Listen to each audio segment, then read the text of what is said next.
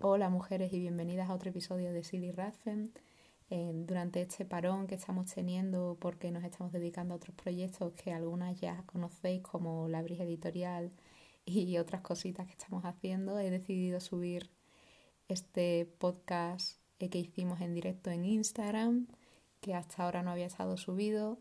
Os animo a verlo, aunque es un poco más largo de lo habitual. Si queréis ver el vídeo, Ana Prats va a subirlo a su canal de YouTube.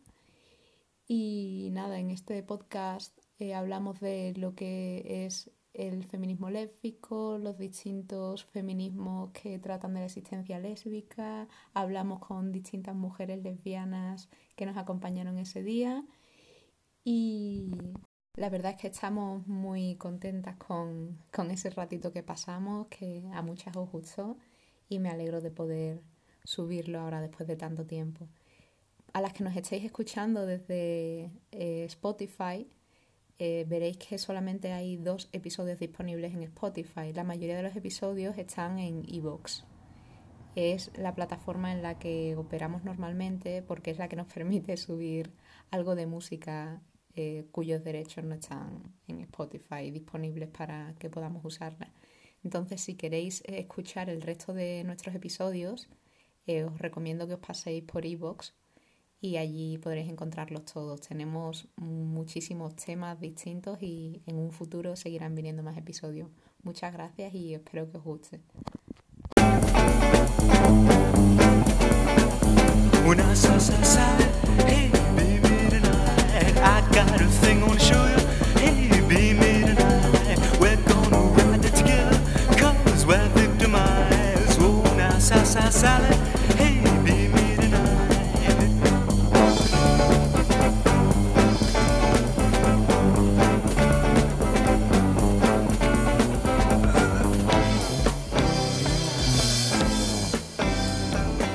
Hablar hoy por el Día de la Visibilidad Lésbica.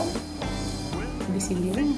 Em, pues del, del, feminismo lésbico, bueno, de todas las corrientes del feminismo que han hablado de ser lesbiana, de un análisis del lesbianismo y todas estas cosas que venís preguntándonos un montón, que algunas llamáis el lesbianismo polítiis,co ¿no? Otras llamáis eso el lesbofeminismo.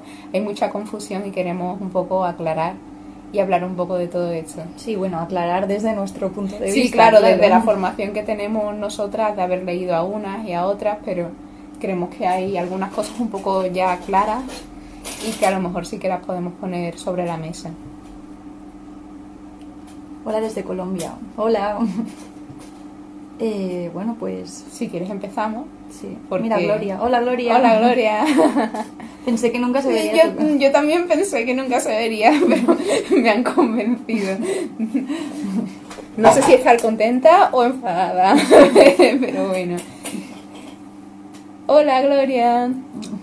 Así que bueno, vamos a, empezar porque como esto nos ha puesto en el, en el de Ana, no, no sabemos cuánta gente va a ver, pero ya que vayan entrando si lo ponemos más tarde.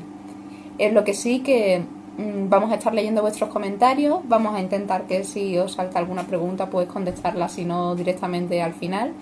Y si en algún momento alguna os queréis animar a entrar a hablar con nosotras de algo, os me podéis pedir que os dé paso y al final, cuando ya hayamos hablado un poco todas las cosas que tenemos aquí para hablar, eh, os doy paso y comentamos cualquier cosa y sacamos un poco el tono festivo si se puede sacar hoy y hacemos la visibilidad a tope. que no salga solo mi cara, que salgan otras caras también. Así que nada, vamos a, empezar explicando algo que, bueno, que Ana ya ha explicado en alguno de sus vídeos, yo también he explicado en algunos hilos de, de Twitter, ¿no? Que son como las corrientes del feminismo que analizan el ser lesbiana, ¿no? Y basándonos un poco en el libro de breves reseñas de teorías lésbicas de Jules Falquet, eh, podemos distinguir tres teorías, ¿no? Tres corrientes. Por un lado está el feminismo lésbico, Ana, que tú sabes bien cuál es. Vamos a ver, es que todo esto viene porque mm, la gente no para de decir como lesbofeminismo o eh, tú eres lesbofeminista o lesbiana política y a ver, todo, todas esas corrientes tienen como sus mm, cosas distintas, por así decirlo, sus diferencias y, y sus encuentros también parten desde contextos distintos y también pues eso que por decir un poco más o menos las diferencias, aunque claro que también he escuchado a mujeres lesbianas que dicen que ellas se identifican con el nombre de lesbofeminismo, aunque no se adhieren a la corriente teórica. Porque les gusta el nombre. No es que les guste el nombre, es que es como hoy estaba traduciendo un texto de Adrienne Rich que ella ponía lesbian barra feminist, ¿sabes? Es casi lo Pero mismo barra, que- barra o... la barrita esa. Porque, porque eh, por- hablando de lo que tú dices algunas veces que son sinónimos. Sí, para mí es un sinónimo. Mira, está Vito, Hola, Vito. que aún te tengo que llamar. Me tienes Vito. que- Vito, le digo que, que, que me tiene que presentar, o sea, que te- me tiene que presentar. Y nunca lo hace. Eh, bueno, eso. Y entonces, pues, como hace ella de Adrienne Rich de decir lesbiana barra feminista o lesbiana y feminista, porque para muchas de nosotras, pues, es un sinónimo, ¿no? Entonces, que también hay una De diferencia entre la corriente que se ha autodenominado lesbofeminista y las lesbofeministas como lesbianas feministas o muchas se llaman Que se denominan ahora sí. o pero- lesbianas radicales porque son lesbianas feministas, radicales, ¿no? claro, pero a mí me parece que, que sí que es importante recuperar la genealogía aquí, porque también me parece que cuando caemos en eso, simplemente en ponerte el nombre de lesbofeminista, muchas veces lo que estás haciendo es eh, como decir, ya está, es que yo soy lesbiana y soy feminista, ¿no? Y ya, ya no hay más, pero cuando vamos a las corrientes, o cuando vamos a la genealogía, vemos que hay un montón de teorías detrás de, de lo que significa ser lesbiana, ¿no? Entonces, mm, creo que mucho cuando se hace ese ejercicio de decir yo es que soy lesbofeminista por- porque soy lesbiana, eh, también estamos un poco ignorando, por ejemplo, yo me considero más cercana al feminismo lésbico, que es el feminismo de Inglaterra, de Estados Unidos también un poco, aunque las corrientes no están tampoco tan claras, porque por ejemplo las radical lesbian, que a mí me, me encantan, eh, también tomaban de Wittig y tomaban del materialismo francés, entonces podríamos considerarlas lesbianas radicales, ¿no? Eh, son esas dos corrientes que son más antiguas y que son anglosajonas y francesas en el caso del lesbianismo radical, y ahora surge en Aviala, como tú dices, ¿no? El lesbofeminismo, sobre todo en México, y, y es otra corriente que tiene también otras connotaciones de... Porque también incluye un análisis desde mm, del colonialismo. Eso es. Y de una identidad más propia. Hola, ya vemos 23. No me esperaba tanta gente. y bueno, entonces serían, para empezar, pues podríamos distinguir esas tres corrientes, ¿no? Que serían el feminismo lésbico, el lesbianismo radical y el lesbofeminismo. Y cada una tiene sus particularidades, ¿no? El feminismo lésbico es el que más está vinculado al, al feminismo radical por, por, por las corrientes, ¿no? Por dónde surgió, y por porque los las movimientos. teóricas también del feminismo radical son también teóricas del feminismo lésbico. Es que es como una prolongación del, femi- del feminismo es, radical. es aplicar a tu vida el feminismo radical. aplicarlo mucho, ¿no? si aplicas mucho el feminismo radical, al final lo siento, pero llegas al análisis feminista. Bueno, lo siento, no. Ah, Es Gracias. que, algunas, es que a algunas no les gusta que digamos esto, pero tú sigues sigue ahondando en el feminismo radical y inevitablemente te encuentras el feminismo lésbico, porque además cuántas grandes teóricas del feminismo radical no se consideraban lesbiana política, ¿no? Que esto es ya metiéndonos en conceptos, que tengo aquí una lista de conceptos que nos preguntáis mucho. Lesbianismo político. Eh, ¿Qué es esto? ¿Tú te quieres meter? Dilo tú, porque, el melón. porque esto. A ver, eh, yo creo que que también es una que el lesbianismo político también es un concepto histórico, ¿no? Eh, de cuando estas mujeres, sobre todo la- las feministas radicales, se están moviendo en, esta radicalización, en este análisis de su vivencia, eh, necesitan, eh, o sea, manifestar por qué ellas inician estas relaciones entre mujeres que no solamente se basan en algo sexual, sino que tienen mucho que ver con esa conciencia que han tomado, ¿no? A ver, yo pienso que en su momento quizás fuese un tema también de... ¿Cómo decirlo? De... mm, comunicación, de comunicarlo de esta forma para decir, mm, mira, eh, si te posicionas eh, políticamente como lesbiana, en el sentido de, de, amar a las mujeres independientemente o no de, cómo se concibe el concepto de lesbianismo socialmente, mm, pues esto es hacer frente ¿no? al patriarcado de esta forma. Porque la otra forma, ¿cuál es? La otra forma es educar a los hombres. Y evidentemente eso es una pérdida de tiempo, al menos en mi, en mi punto, bajo mi punto de vista. Y bajo el de Audre sea, si Audre Lorde decía que ella no, ellas como feministas negras no tenían por qué educar en el feminismo negro o en, su realidad a las mujeres blancas, que el ejercicio pedagógico eh, no tenía que recaer sobre ellas, sino que eran las mujeres blancas las que tenían que acercarse y ver que lo tenían más fácil enterarse de qué es lo que pasaba, cómo vamos nosotras a nuestros opresores a hacerle el ejercicio pedagógico, ¿no? Y de coña. Y entonces, claro, el lesbianismo político, eh, si nosotras miramos la genealogía, vemos que, que Audre Lorde, que Mary Daly, ahora el texto que tú estás traduciendo, no es de Mary Daly, he estado yo ahí contigo peleándonos con los conceptos y eh, pues tiene tres, cuatro feministas pues eh, Adrian Rich, Audre Lorde, Mary Daly y la otra no recuerdo cómo se llama. Ahora te lo digo. Pero bueno, y Judith McDaniel. Judith McDaniel, vale. Eh, es que estaba muy consensuado que el, que el, lesbianismo es algo político. De hecho, si algunas habréis leído La herejía lesbiana, veis cómo eh, culturalmente se ha construido ¿no? la, el concepto que era el siguiente concepto de orientación sexual, ¿no? O sea, la, la concepción política del lesbianismo de como una como eh, decisiones, libertades en la vida de las mujeres para salirse del régimen heterosexual o del estado heterosexual, del, ay, de la heterosexualidad obligatoria y hacer una vida fuera de los requerimientos del patriarcado, eso estaba muy claro. Lo que no lo tenemos tan claro es ahora, ¿no? ahora no tenemos tan claro que lo vemos como una orientación sexual. Claro, el, problema que yo veo ahora es, creo que esto lo decía Jeffries en alguno de sus libros, que antes del, digamos, de Stonewall y todas las luchas por los derechos de las personas homosexuales, em, se concebía el lesbianismo como una opción. Creo que el 90% de las mujeres dentro del movimiento feminista eh, concebían el lesbianismo como una opción, mientras que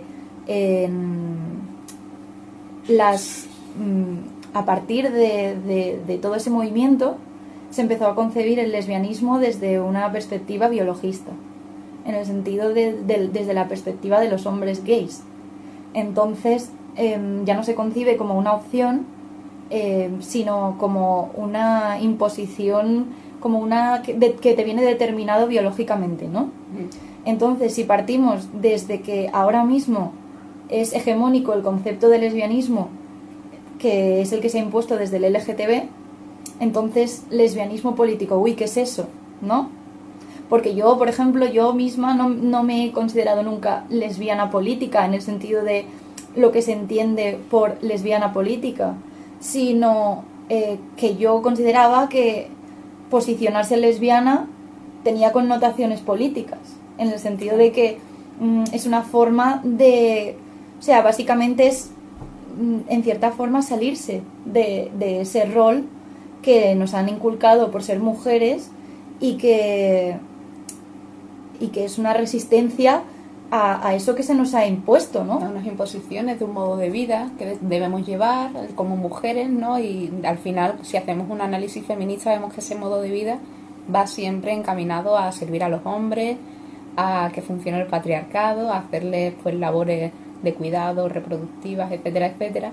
Entonces, claro, mm, cuando las mujeres empezaron a hacer un análisis de su vivencia y empezaban a tener ciertas libertades que se habían ganado con mucho esfuerzo, eh, estaba más fácil la posibilidad ¿no? de, salirse, de, de, hacer esa decisión de, oye, antes me han estado obligando a casarme con un hombre prácticamente, o me casaba con un hombre, no podía tener, aquí en España no podías tener cuenta en el banco.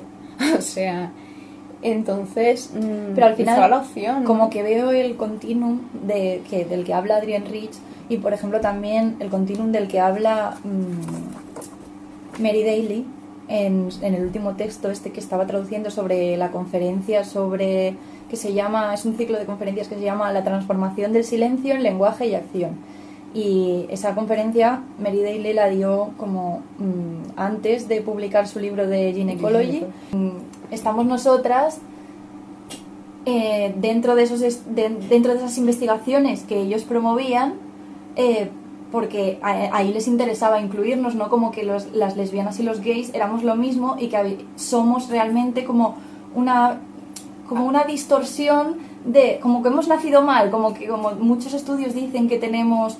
mm, más testosterona Eso. en el bueno y tantos hay tantísimas teorías de, de por qué somos algo. Ay que sí se oye bajito. Se escucha muy bajo. A ver ahora se escucha mejor ahora, creo que va a ser que no. Ah, vale. vale guay.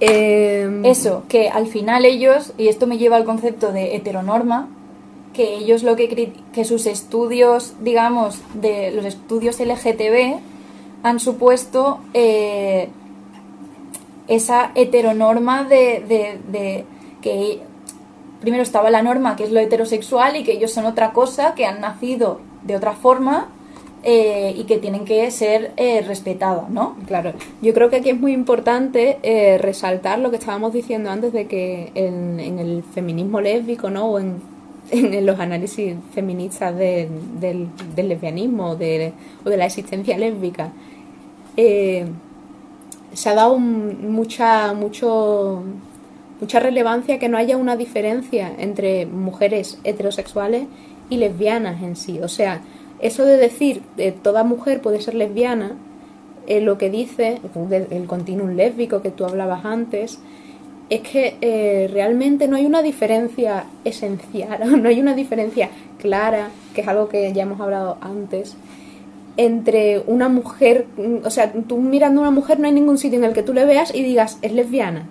Ahora que estamos sacando lo científico, no hay ningún escáner cerebral para decir es lesbiana. No hay ninguna prueba de los dedos más largos. Es una gilipollez muy gorda. que tú, que tú clasifiques a las mujeres en lesbiana y no lesbiana. Ni, ni por tenerle tú, cuando, cuando le ves a una niña el dedo muy largo, no vayas a decir, wow, wow, wow, me va a salir lesbiana mi hija. No, ¿vale? O sea, mm, y eso eh, políticamente, y no solo políticamente, sino vivencialmente, eh, lo que implica es que no hay una separación entre las mujeres que estamos practicando un lesbianismo consciente o que estamos eh, reivindicando lo político de nuestra vivencia o, de nuestro amor hacia las mujeres, ¿no? Con respecto a las mujeres que son que se consideran heterosexuales, que siguen en el mandato de la heterosexualidad obligatoria, que siguen en el mandato patriarcal, haciendo un montón de actividades que por desgracia van en contra suya. Aunque en un hombre encuentren afecto, eh, amor en su familia, en todo eso, pero realmente lo que está de fondo es una estructura actuando y es una estructura que sabemos que es opresora, una estructura que nos hace daño. En- es que todas las mujeres pueden ser lesbianas, claro, y es que todas las mujeres, en cierto aspecto, como decía Adrienne Rich, participamos de relaciones lésbicas, de relaciones de amor entre las mujeres, que ahora nosotros queramos eh, calificar. Aunque también nos hayan metido tam- ahí hay mucho entre mujeres que se ha inculcado Mm, también sí, la envidia, La las mentiras, la La competición. la, competición por La competición. el para- por gustar al hombre, Eso, no está por aquí Uma porque creo que no le coge bien eh, de, de horario, pero explicaba el otro día en uno de sus vídeos traduciendo a, a Trust, creo que se llama la chica, eh, que los hombres han hecho una inversión y que si lo natural en la naturaleza, ¿no? ya que ellos son el vector reproductivo, es que ellos compitan por nosotras, ahora ellos nos han dicho como que nosotras tenemos que competir por ellos, ¿no? Han, han creado una cultura para que nosotras pensemos que somos nosotras las que tenemos que competir por ellos, pues eso nos lo han metido bien dentro, a competir por un señor. Entonces competimos con las mujeres, cuando las mujeres más normalmente generamos más sintonía, más armonía, pero bueno, tanto ha sido esto así que nos han separado. O sea, eh, a nosotras nos metían, históricamente a las mujeres nos han metido en la casa de un hombre a servirle. Entonces no podíamos ejercer ese amor. Hola. Así que mm, el amor entre mujeres, bueno, Rich eh, empieza hablando de la madre, ¿no? Y las feministas de la diferencia, que antes nos preguntaba Paz que si no consideramos el feminismo de la diferencia un feminismo lésbico. Eh, bueno, es que hay mucha heterosexualidad en sí, en el, algunas veces en algunos análisis del feminismo de la diferencia per se, ¿no? O sea, claro que tiene un potencial. Yo, yo tengo algunas contradicciones con, o sea, yo disfruto un montón ¿Y yo? y yo me estoy formando muchísimo en leer a las feministas de la diferencia, pero yo siento bastantes contradicciones al escuchar a algunas eh, teóricas de la diferencia decir como que como que hay que llegar a una especie de mediación con ellos, ¿no? Mm. Porque yo estoy más con, con, con Irigaray, que tú muchas veces lo has comentado, cuando dice que tenemos, o sea, necesitamos para poder definirnos a nosotras mismas ese separatismo que nunca ha sido eh, definido por, o sea, me refiero a unirnos las mujeres, no me refiero a separarme de los hombres. Y separarnos de los hombres. Claro, pero me refiero más a unirnos las mujeres en, es- en un espacio y en un y durante un tiempo determinado para poder mm, definirnos a nosotras mismas, saber quiénes somos y, y- y saber qué somos también sin toda la mediación cultural patriarcal, ¿no? Yo tengo eh, colgado, si alguna queréis verlo después de esto, un análisis de justamente de ese texto en mis, en mis stories destacadas, analizando la propuesta de separatismo de Irigaray. Y claro que es muy importante, mm, pero esto ya, ya no poniéndonos, que también, esto es parte del feminismo lésbico, ¿no? O sea, o de, o de los análisis lésbicos del feminismo, no sé cómo llamarlo, porque es un poco un todo y tampoco nos podemos nosotras meter en una corriente concreta, ¿no? Eh, pero sí, en esa parte Irigaray la verdad es que, que llama mucho a... Es que, a ver, yo creo que esto es una... En cuanto no hacen un análisis explícito de la vivencia de las mujeres, amando a las mujeres, es como que el, todo el, el feminismo, que es un análisis de la libertad de la mujer, de las mujeres, eh, se ha quedado un poco corto.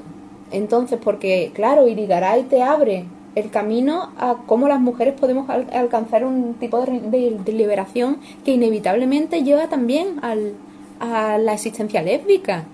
Entonces, eh, que no la expliciten me parece que muchas veces es un problema cultural, como en el caso de Italia. En Italia hay muchísima homofobia, ¿no? Pues en las feministas de la diferencia beben también de, de esa cultura cristiana y todo eso. Y en el caso, sobre todo, de las italianas, pues sí que podemos encontrar como que no se hace un análisis explícitamente lésbico. Pero sin embargo, lo que están diciendo al ser feminismo que lleva al amor hacia las mujeres, lleva al, al amar, a valorar, que es lo que se nos ha quitado desde el patriarcado, que valoremos a las mujeres y que valoremos nuestra relación con las mujeres, que nos valoremos como mujeres y entonces seamos capaces de valorar a la otra. Entonces yo creo que eso es muy importante, pero claro, que si es un feminismo lésbico en sí mismo, no, aunque es un feminismo, entonces es pro-lésbico. lleva lo mismo. El feminismo ¿sabes? es pro-lesbi- pro-lesbianas. El feminismo es pro-lesbiana porque nos hace amar a las mujeres y nos hace ser mujeres libremente. Entonces, mm, es que, que, que más, que hay más lésbico que eso. A ver, ¿qué nos pregunta Glo? Eh, también nos ha preguntado Jen, pregunta, ¿entre lesbianas también se siente la competición? Sí, entre lesbianas porque entre todas las mujeres nos han metido, tenemos ahí el, el patriarcado a tope, ahí en- yo creo que además ahora en, una- en este sistema que tenemos es súper competitivo, ¿no? El sistema neoliberal de producción y todo, pero de sí. hecho, estaba traduciendo en el artículo de Judith McDaniel de esta misma conferencia que ella misma explicaba, sabemos perfectamente quién es el opresor que está ahí fuera, pero no tenemos tan claro cómo quitarnos a las limitaciones y la digamos el cómo nos habían educado y todo lo que tenemos aquí, ¿no? En nuestra mente, que estaba todo en nuestro inconsciente y que lo primero que había que hacer era cambiarlo todo eso desde ahí, porque si no, o sea, seguiríamos actuando bajo bajo ese condicionamiento, ¿no? Aunque aunque te separes de los hombres, ¿no? Claro, es que además, mira, yo lo veo mucho esto en que yo creo que, que si se unen y además esto lo decían, no sé si era en este, no, era en otro artículo que habíamos encontrado. Eh, dos lesbianas son una comunicación, no Ah, tres sí. son. Eso ya- fue de ya Alex cuatro. Dawkins, Alex Dawkins, Dawkins. cómo no, cómo no. Le- eh, Alice Dawkins es esta chica que cantaba, que Ana tiene una canción de Any woman can be a lesbian. A ver, la buscamos, ponla, búscala Ana, que se va a escuchar. A ver. la tiene en su blog. Eh, ay, me he perdido, ¿qué estábamos diciendo? Eh, estábamos hablando de, de esa competi- competitividad. Ah, la competitividad. Yo creo que en realidad es que hay un problema ahora mismo que es lo que está preguntando Glo, que está por ahí, eh, que hay muchas concepciones de ser lesbiana, ¿no? Y muchas parten de, de este condicionamiento. Entonces yo creo que cuando llegamos a una conciencia feminista de lo que implica ser lesbiana, de, de la mierda que nos ha metido el patriarcado, de lo que de verdad significa el amor entre mujeres, ¿no? Y el amar a una mujer con toda la eh, misoginia interiorizada que tenemos, que nos la tenemos que quitar hacia nosotras y hacia las otras, entonces sí se pueden generar unas relaciones entre lesbianas maravillosas. Pero como estamos tan atravesadas del patriarcado, hay que hacer un trabajo brutal. Y de las nuevas formas en las que creo que se está como replicando, ¿no? Mm, claro, y además eh, en el movimiento feminista ahora mismo la verdad es que hay mucha competitividad, eh, peleas ideológicas que resultan algo tan de los hombres, ¿no? Como ya decía Carla Lonzi, esa dialéctica, y lo estamos replicando. Por eso me, me gustó mucho el otro día, pregunté a las feministas lúcidas eh, sobre una crítica que le hacen súper vacía y súper destructiva a las feministas españolas clásicas, Celia Morós, Melia Barcárcel, sobre todo Amorós, primero clitórica, luego lesbiana. Sí, tal cual. Entonces, eh, y me decían, no, no, es que eh, eh, las feministas de la diferencia no les responden porque, porque no se meten en la dialéctica, en eso de tener que tener razón y quedar por encima. Es que hacemos eso y en el feminismo se está haciendo eso, se está tomando el feminismo como una ideología. Por favor, leed eh, Escupamos sobre Hegel, que es un texto un poco complejo, pero las que tengáis un poco de background de filosofía, a lo mejor lo... o os las que vienen del marxismo. O las que vienen del marxismo, por favor, por favor, leedlo. Y, y es que el feminismo es mucho más. eh, a mí se me acerca más al vitalismo, ¿no? Es mm, algo de, de- es que nos está dando modos de vida. Y bueno, creo que, mira, eh, dice Yeka, la ideología distorsiona nuestras experiencias como mujeres y hace esta división entre nosotras como si ser lesbiana no fuera ser mujer. Eso es, es que lo estábamos diciendo antes, ¿no? Eh, ser heterosexual no es algo, no es lo natural. Bueno, podéis leer también lo que yo he escrito sobre el mito de la orientación sexual, que creo que, que se explica cuando yo digo ser heterosexual no es algo, es como se ha categorizado que tú seas sumisa o, o que sigas los mandatos del patriarcado, ¿sabes? O sea, si tú eh, desarrollas a- atracción, vamos a hablar ya de lo de la atracción, que nos lo han preguntado varias veces, eh, que si para ser lesbiana tienes que Bueno, tener que iba a poner la canción de Ah, Alice. venga, venga, Que venga. Esto viene Relax. porque... Espera, porque esto viene porque otro... no seas mala. Eh, bueno, Bueno, vale, venga, aquí preguntan, preguntan que qué tiene que ver. O sea, bueno, es que es el día de la visibilidad lésbica, no me jodas. O sea, esto es una invisibilización de las mujeres lesbianas y sobre todo de las mujeres lesbianas en el feminismo. Tú lo tienes subrayado, creo. Está en el principio. Ella se sabe dónde está. Eh, a ver, preguntar que qué tiene que ver el, el feminismo con el lesbianismo. Tipo, mira, lo que estamos hablando aquí tiene muchísimo que ver. Bueno, es este libro. No vamos a... Bueno, ya lo veis. no sé, no sé. Es este libro. es esto, esta cosa. Vale. eh, ¿Puede, por favor, explicarnos qué tienen que ver feminismo y lesbianismo? Eso es una pregunta que le hacen a, a la autora de este libro, que se llama Amelia Valcárcel. que nos vamos a meter ahora un poco con, con, con alguien ¿Dónde que... entra la acción sexual en esto? ¿Es verdad? Venga, que lo tenemos que explicar un momento. Vamos a ver esto y ya pasamos ahí. Porque es que, vamos a ver, mira, da- daos cuenta, estáis hablando todo el tiempo del sexo, del sexo, del sexo, y nosotros estamos hablando de liberación, de amor entre mujeres. Eh, o sea, tú con el sexo Bueno, ¿Qué, si revolución vas a hacer? Es que de verdad, o sea, que ¿a qué mujer vas a liberar tú con el sexo? Entonces, ¿a qué es lo que preocupa realmente el patriarcado? Al patriarcado le puede preocupar a lo mejor que tú no tengas hijos y por eso te ha eh, que no le des hijos a un hombre, por eso te ha dado caña. Pero en cuanto te dicen que es una orientación sexual, que es raro, que a ti si te atrae un hombre, en realidad, pues vas a tener relaciones con hombres. Y cuando te estás metiendo desde pequeñita, que te atraen los hombres. Sí, que de hecho el otro día Feminismo y Consenso me recordó, porque publicó en sus stories un anuncio que nos ponían a las niñas de pequeñas, que era como, como un juego, no me acuerdo, línea, pero era no sé línea qué. directa, línea, Eso, eso. línea directa, no sé qué. De averiguar que- a Y- qué y tío le ganaba, ganaba cuando ganabas cuando conseguías al tío. ya Cuando no, cuando conseguirías a- adivinar a qué tío le interesaba sexualmente. O sea, eh, venga, entonces, a ver, ¿de qué si- nos sirve? Eh, o sea, que el sexo es un factor tan pequeño y en gran parte tan irrelevante para nosotras. O sea, que antes a las mujeres, las mujeres no se casaban antes porque les atrayese ningún hombre, ni porque estuvieran enamoradas. Se casaban porque era lo que tocaba. Y te casaban con el que fuera, con el que tuviera una buena familia, con el que te, con el que te comprara casi. O sea, porque tú al final tu función era servir a un hombre. Ahora que, ahora que ya parece que vamos teniendo decisión, nos dicen, no, no, eh, ahora es que a ti te atraen los hombres, entonces tú bú- búscate uno que te vaya bien, con el mito del amor romántico, etcétera, etcétera, etcétera.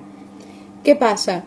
En que cuando nos dicen, no, no, si te atrae un hombre es que eres, bueno, heterosexual, no te plantees que vayas a ser lesbiana nunca, porque todas de pequeñas nos creemos que nos tenemos que casar con un tío, con un niño, porque nos lo meten, menos algunas pocas excepciones.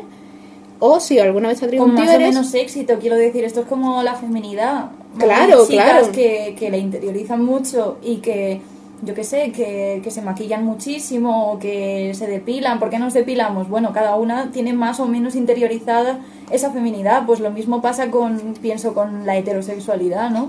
Que dice Mónica. Con el feminismo radical que lleva al lesbianismo político aprendes a amar a las mujeres y a veces tu deseo cambia, porque no hay ninguna esencia hetero ni nada así. Claro que no, no hay, no hay ningún... Porque no claro, tú aprendes a valorar a las nada. mujeres y al final el sexo es una forma más de expresar ese amor, ¿no? Claro, pero además es que mirad cómo nos han en- eh, educado en el sexo. O sea, está claro, todos los análisis feministas, aunque quitemos la, la variable de la lesbiandad, todos los análisis feministas dicen que el sexo nos lo han enseñado, condicionado, la atracción hacia la masculinidad también nos lo han condicionado. Todo en el sexo está utilizado contra nosotras. Todas las narrativas del sexo, que son muy amplias y variadas en este mundo eh, capitalista neoliberal. Entonces, nos meten a tope.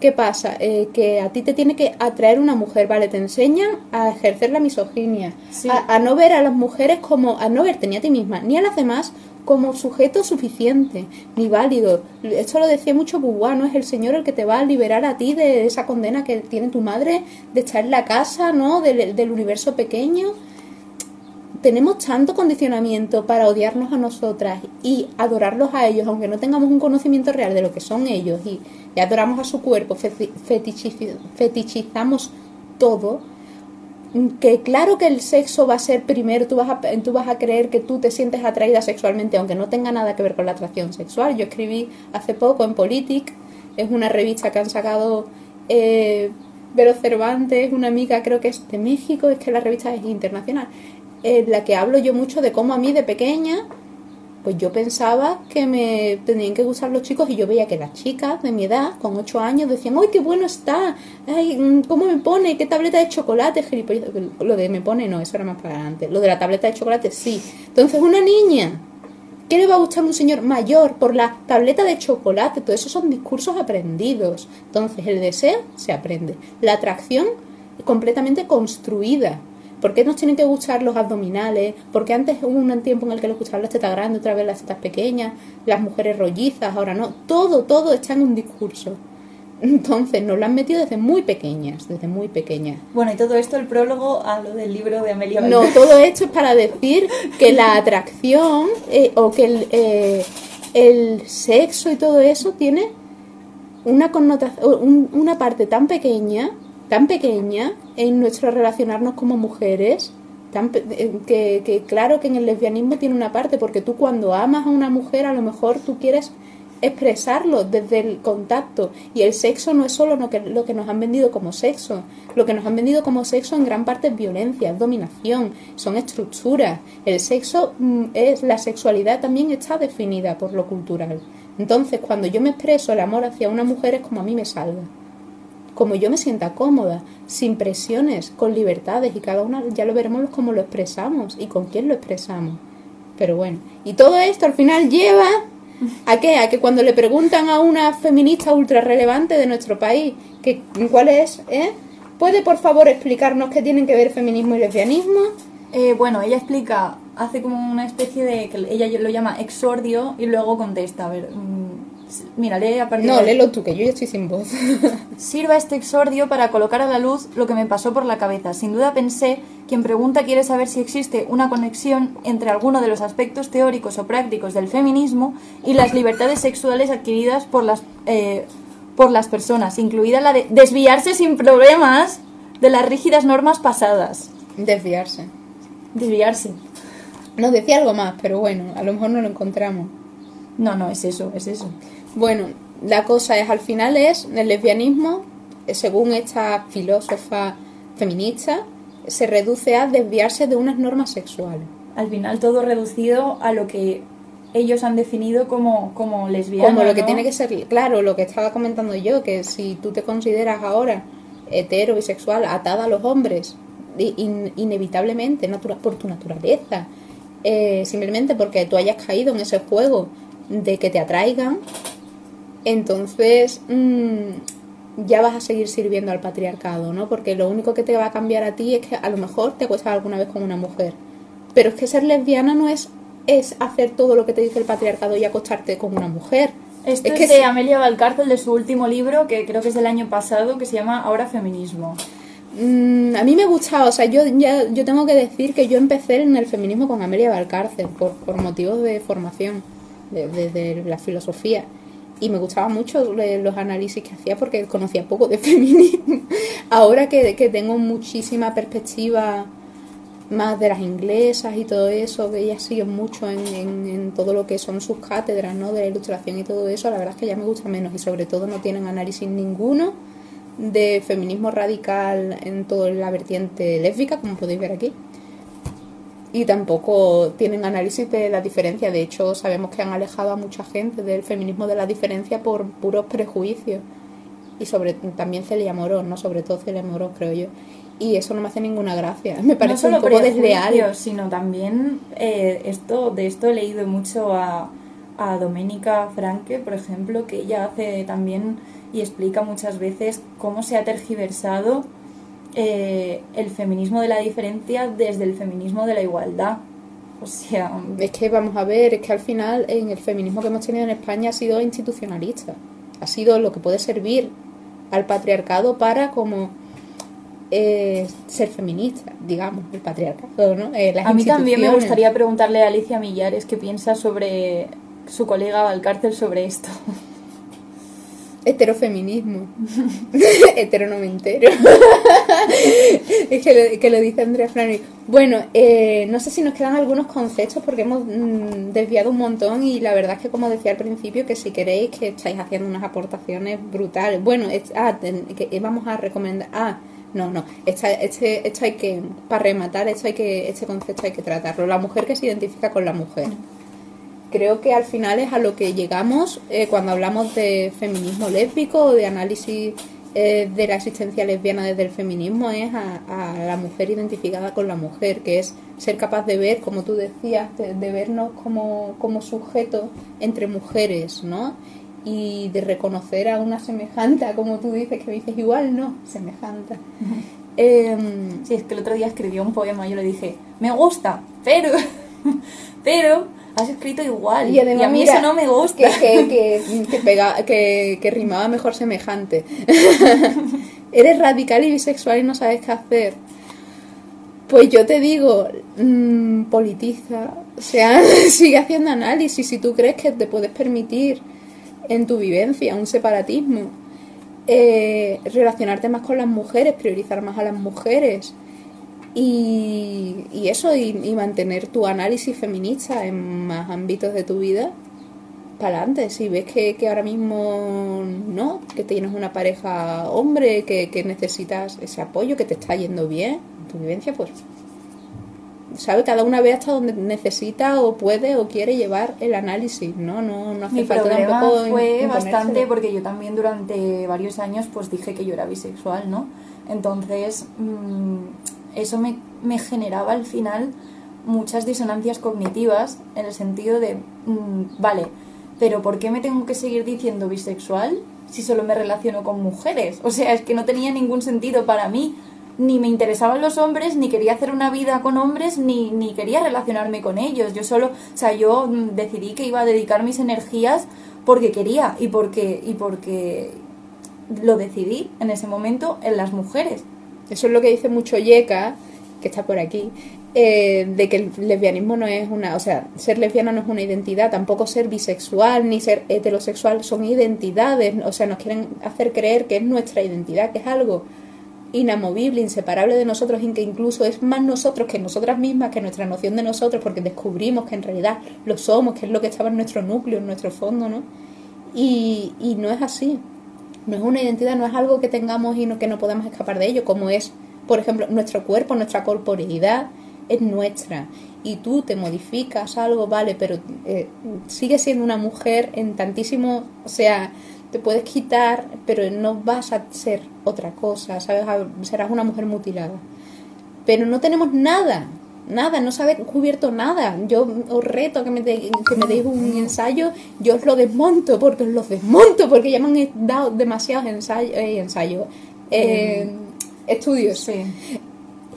Que no se sostiene Estudios y que de hecho no hay ningún estudio que hable de orientación sexual que no diga factor ambiental. ¿Y qué factor ambiental? Al final es lo social, lo social. Al final son construcciones sociales, porque en sí es un constructo social. A ver, que están hablando Andrea y Yeka. A ver, hay que leerlas. Yo insisto, jajaja, en lo de ser clitórica, pues significa descreer el órgano vaginal y tener independencia simbólica de los Me hombres. encanta que hayas hecho el jajaja. es que es importante. Y amar libremente, como decía Firestone. Y dice Yeka, amor entre mujeres con independencia simbólica de los hombres. Una primera separación es física, con límites, dejas de tener relaciones con ellos, pero puedes seguir enganchada en sus lógicas para, para, para entender, supongo que será para entender el mundo, ¿no? Ay, ay, ay. Te la lías. Para entender las relaciones, los vínculos, el amor, la sexualidad completamente. Es que antes lo estábamos hablando, Ana y yo. eh, cómo te relacionas desde, desde los patrones heterosexuales. Y eso es horrible. Eh, el orgasmo vaginal es un mito criminal. y también ha dicho Andrea, no, eh, sí, ha dicho algo más. Bi es muy reducido, la sexualidad es múltiple, los sexos son dos, pero la sexualidad es abierta al infinito. Pues sí, la sexualidad es... mm, eh, recuerdo que hablando con, con una prima mía eh, me decía que, que te puede poner, cuando estábamos hablando de lo queer, ¿no? Eh, que te puede atraer hasta un cuadro, que te puede excitar sexualmente un cuadro, ¿no? Totalmente cierto, ¿no? Entonces la sexualidad es, un, es una capacidad Mira, de es que, que te, que te sientas atraída por algo. lo que dice mm, esta chica, que como, que como he dicho yo, que siente una gran disonancia cognitiva, claro. ¿Sabes qué pasa? Que con el feminismo, El uso como del que- preciado, preciado aparece por ahí. como que, como que dejas de creértelos, ¿no? Te dejas, dejas como de idolatrar esa idolatría que nos han metido desde niñas hacia los hombres y como que ves esas estructuras que hay sobre nosotras y ves cómo ellos se relacionan contigo mm, siempre, o sea, se te, se te desinflan. O sea, al final es como que, que- que- dices, pero yo cómo voy a querer estar con, con eso, ¿sabes? Con ¿Por- alguien ¿Por qué que- voy a querer relacionarme con, que tiene con hombres? que está muy cómodo en que su relación conmigo no sea de tú a tú porque además es que culturalmente lo siento pero es muy difícil que los hombres se quiten el vernos. O sea a nosotras ya nos cuesta nos cuesta un montón. A nosotras mismas que nos estamos sintiendo eh, por esto lo de la mujer identificada con la mujer no a nosotras que nos estamos sintiendo nos cuesta ver nuestro valor nuestra realidad. Cómo la van a ver ellos que no la viven no la pueden vivir de ninguna manera. Y que además eh, le tienen esa, esa narrativa que también es la que nos está coartando a nosotras. Estar con eso.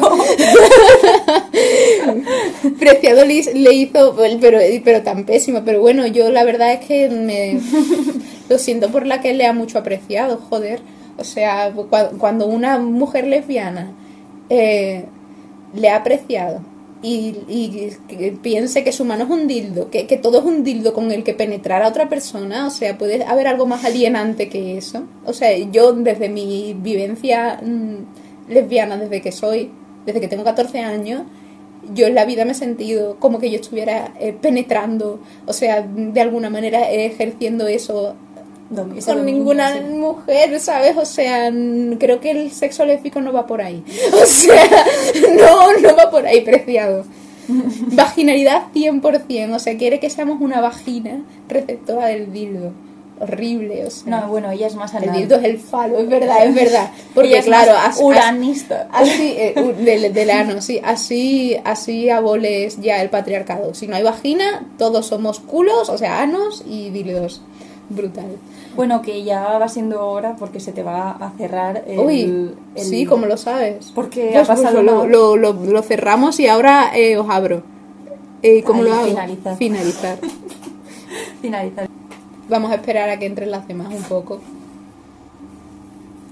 Espero que nos estemos aburriendo Eso, mucho. eso, se nos está yendo un poco la pinza. Esto no sé yo si, si va a ser un podcast o... no sé qué va a ser esto. Bueno, Se nos está yendo, ¿eh? La pinza. Cuando veáis que eso nos va mucho, nos frenáis. Nos decís, oye, ¿qué estáis diciendo? ¿Qué estáis hablando? sí, ojalá una reunión em, Sí, con sí. todas vosotras Pero en sin persona, perfume. con- con- sin perfume porque, Sí. porque No la matáis. La matáis.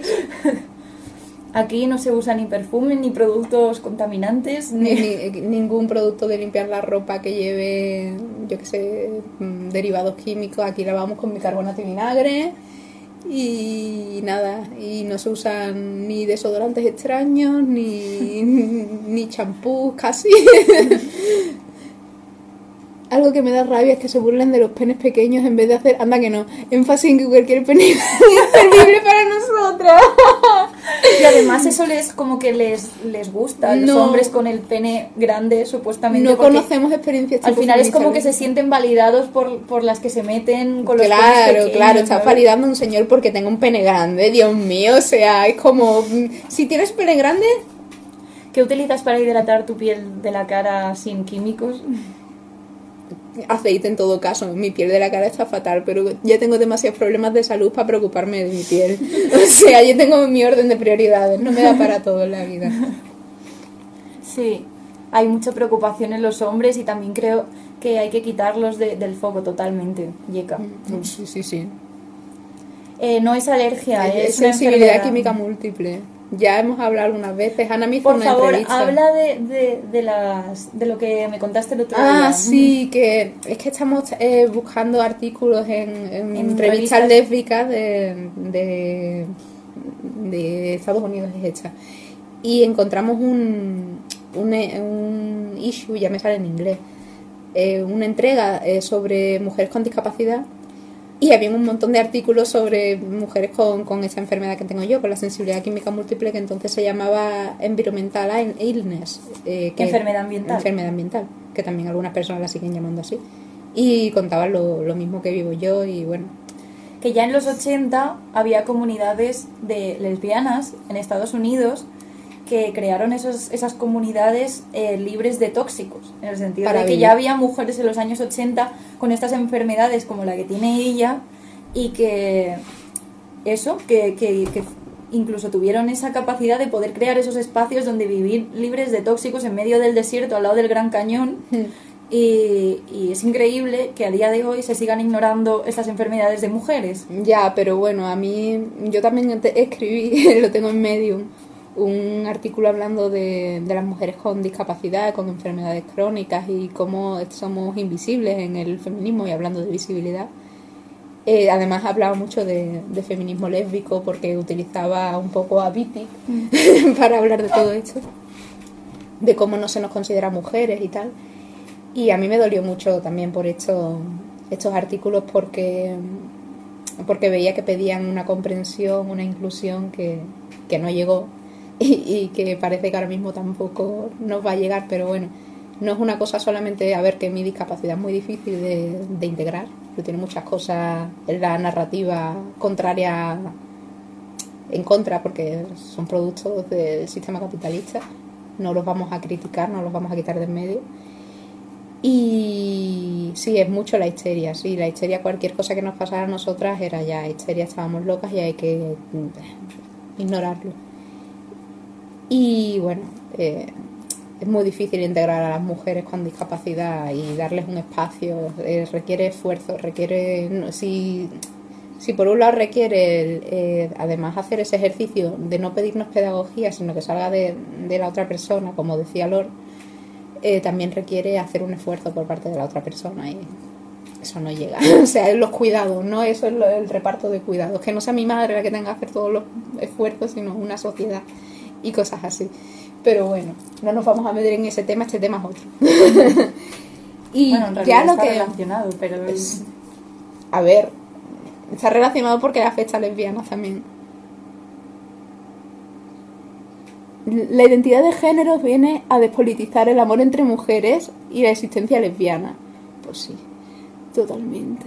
En, tanto en que eh, no nos lo permite, ¿no? No nos permite además eh, darle un valor al hecho de ser lesbiana. Es que ser lesbiana... Y también es porque pienso que borra esa diferencia sexual. Claro, o sea, la diferencia sexual mm, en sí, eh, las feministas de la igualdad dicen que no tendría por qué ser nada, pero ostras, desde una vivencia lesbiana ya te diré yo si es algo, ¿no?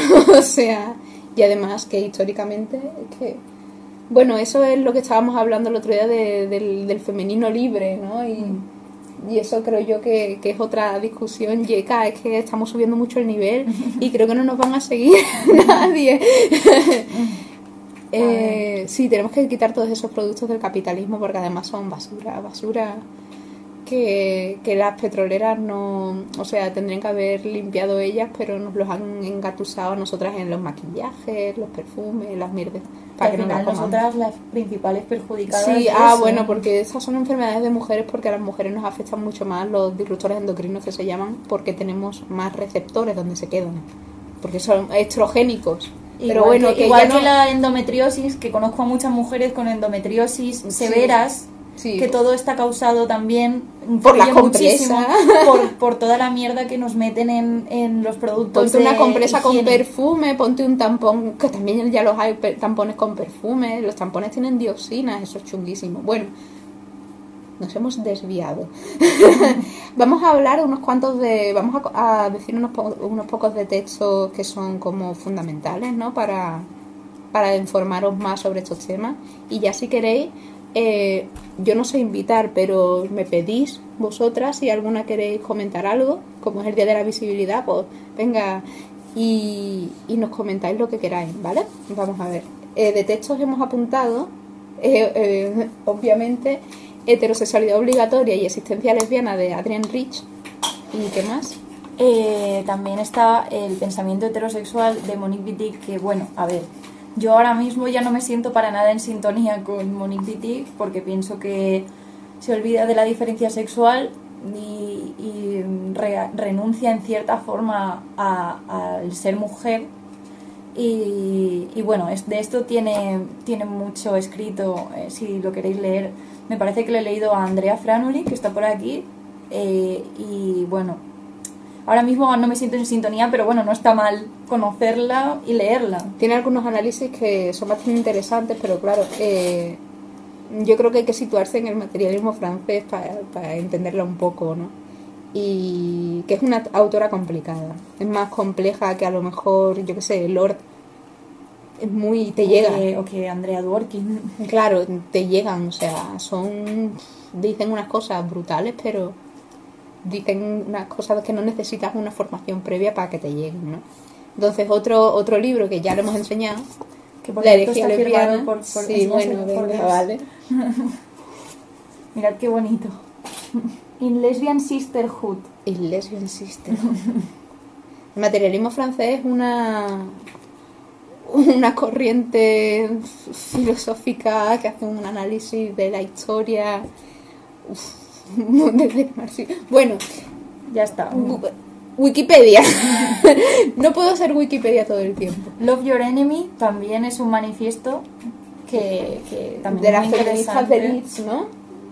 que eh, habla de todo esto del, del feminismo, eh, del lesbianismo político, de, te- de- te- es love your enemy, es con interrogación, es como ¿vas a amar a tu enemigo? Sí. la firma de Chile, me la consiguió ella. y, y Woman Identified Woman de, de Woman Identified Woman de, de Radical Lesbians, que me encanta. Que hay mucho más escrito. Lo que pasa es que pienso que se ha perdido muchísimo. Hace Mm. poco me, me descubrieron, a, por ejemplo, a una feminista lesbiana que no conozco mucho, solo he leído un artículo de ella que se llama Carmen Vigil y que es española. Y, y bueno, que si la queréis buscar también. Sí, porque- pero lo que leímos era un poco prequeer, ¿no? O- A ver, iba El- bastante en sintonía con Vitic. Vale, va, claro, era más BT, sí, sí, sí. Bueno, y con esos textos, que son cinco, yo creo que tenéis para empezar las que no habréis. Ya muchas ya os lo habréis leído todos, pero las que no, pues ahí los tenéis. Que Legia lesbiana, sí. Eh, bueno, ya eso, si venga a animarse, entra alguna y nos preguntáis cualquier cosa. Bueno, aquí tengo. O hablamos. Tengo, vale, vale. No, mira, lo que voy a hacer es poner. Te voy a quitar esto, Ana. Voy a poner una pregunta porque esto iba a Sí, ser sí, supuestamente. Femsiquia es ese texto de, de la prostitución. Heterosexismo y prostitución. Ese es el único que, que conozco de Carmen Vigil. Vigil. Vigil, Vigil. Que. Que tengo aquí un texto de una chica, porque esto iba a ser un podcast al uso, pero como es el día de la visibilidad lésbica, después hemos dicho, bueno, venga, pues visibilidad. Y lo hemos hecho en directo. eh, un texto, eh, un audio preguntándome sobre alguna cuestión que habíamos comentado en podcasts anteriores o en... Ay, que no tengo todavía el... Vale Cógelo, cógelo. o en, en alguno de, mis de mis escritos, de mis ensayos sobre la, el mito de la orientación sexual.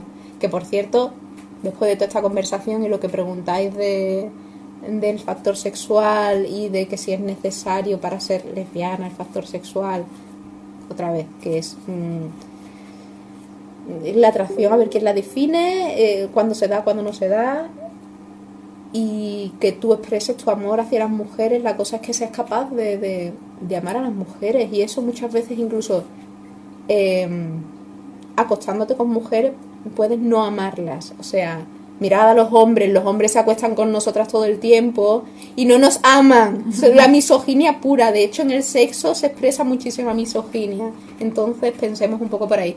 Y para reflexionar sobre eso, eso os, os llevo a a mis ensayos sobre heterosexualidad, como el mito de la orientación sexual, perdón, que iba a decir heterosexualidad obligatoria, y al, al podcast que hicimos, Ana y yo, hablando de orientaciones sexuales, que creo que, que estaba bastante bien y que, y que os puede aclarar un poco todo eso. Aunque hoy hemos hablado muchísimo de, de todo lo que dijimos en el podcast. Y ahora vas a poner el audio. Voy a poner eh, una pregunta sobre todo esto, que ni la recuerdo ya bien. A ver qué, en qué consiste. No sé si la escuchará bien. Hola, ¿qué tal? Creo que sí. Eh, bueno, me presento. Me llamo Ana, tengo 28 años, soy lesbiana, soy radfe. Bueno, me estoy Bien, sí. informando al menos sobre feminismo radical un montón. Y, y quería haceros una pregunta acerca del lesbianismo político. Mi duda es la siguiente. em, una mujer hetero, o, o que se ha considerado hetero durante toda su vida, al menos, que decida ser lesbiana política, eh, ¿consigue realmente sentir atracción sexual por las mujeres Es lo mismo con que las que hemos se hablado. relaciona? O, o sin embargo lo que realmente el tipo de vínculo que establece es de compañerismo, de amistad, etcétera, es decir, asexual. Y con esto pregunto, ¿creéis que realmente se puede cambiar la orientación sexual? Que, que- que sé que decís que sí, pero siendo algo tan subconsciente, ¿cómo? Es decir, ¿cómo podríamos hacer eso? Y bueno, nada, que me encantan vuestros podcasts y que espero que sigáis haciendo mucho más, que, que son súper guays. Un besito. Vale. Eh, La cosa es seguir pensando en términos de orientación, orientación sexual. Eso es el problema que veo, porque si creéis que existe una orientación sexual, ¿crees que estás cambiando tu orientación sexual cuando las cosas no funcionan así realmente? O sea, claro que existe una atracción y que tú puedes generar, eh, digamos, una... mm, como que te que tú eh, ves la atracción o el estímulo sexual lo tienes más relacionado a ciertas cosas, etcétera. Pero todo eso es mm, también mucho, como hemos hablado al principio, muy construido culturalmente. Entonces, eh, que una mujer decida relacionarse solamente con mujeres y entonces eh, se considera asexual, bueno, yo creo que de la sexualidad vas a hablar tú después de lo que comentaron en la charla. Bueno, ¿no? yo fui a una charla en, en Londres sobre el feminismo radical y allí una compañera lesbiana feminista comentó que la sexualidad... mm, ¿qué hago? Ay, no, que quería que podías dar like. Like comentó acetilcolina. que la asexualidad también era una forma de, de rechazo, de sentir rechazo hacia el modelo sexual masculino. Eso es. Era como una especie de, de también como identitario, ¿no? Como yo soy asexual, entro en la Claro. cajita de asexual y ya está. Y no, no cuestiona el modelo de sexualidad que hay en, en la actualidad, que es masculina, es el modelo sexual masculino que se nos impone a las mujeres y que, y que vamos, que prácticamente no la cuestiona. Simplemente tú te identificas como asexual y ya está. Simplemente porque no porque no te sirve, o sea, como no te sirve mm, ese modelo, el- no el modelo, sino no encajas en, en esta mierda de patriarcado que nos arrincona un camino y todo eso, y tú no estás cómoda, porque es evidente quién va a estar cómoda, muy difícil, ¿eh? O sea, la alienación y más bien el la- los ejercicios de que te tienes que tragar para, para mantener ciertas relaciones con los hombres, tiene que ser un continuo bombardeo de que eso es lo natural. Por ejemplo, el BDSM, pienso, ¿no? Ahora que está de moda, todas las niñas quieren que les ahorquen. Lo, o sea, what the fuck, what the fuck. Mm, Para que tú no eh, veas eso como algo deseable o bueno, mm, tiene que haber un continuo bombardeo cultural de eso. Entonces, eh, ¿qué pasa? Que la- eh, muchas mujeres que no estén bien con eso y que no sientan que se quieren relacionar desde una objetización de las mujeres o desde una subordinación de sí misma en la relación sexual, van a de- considerarse asexuales.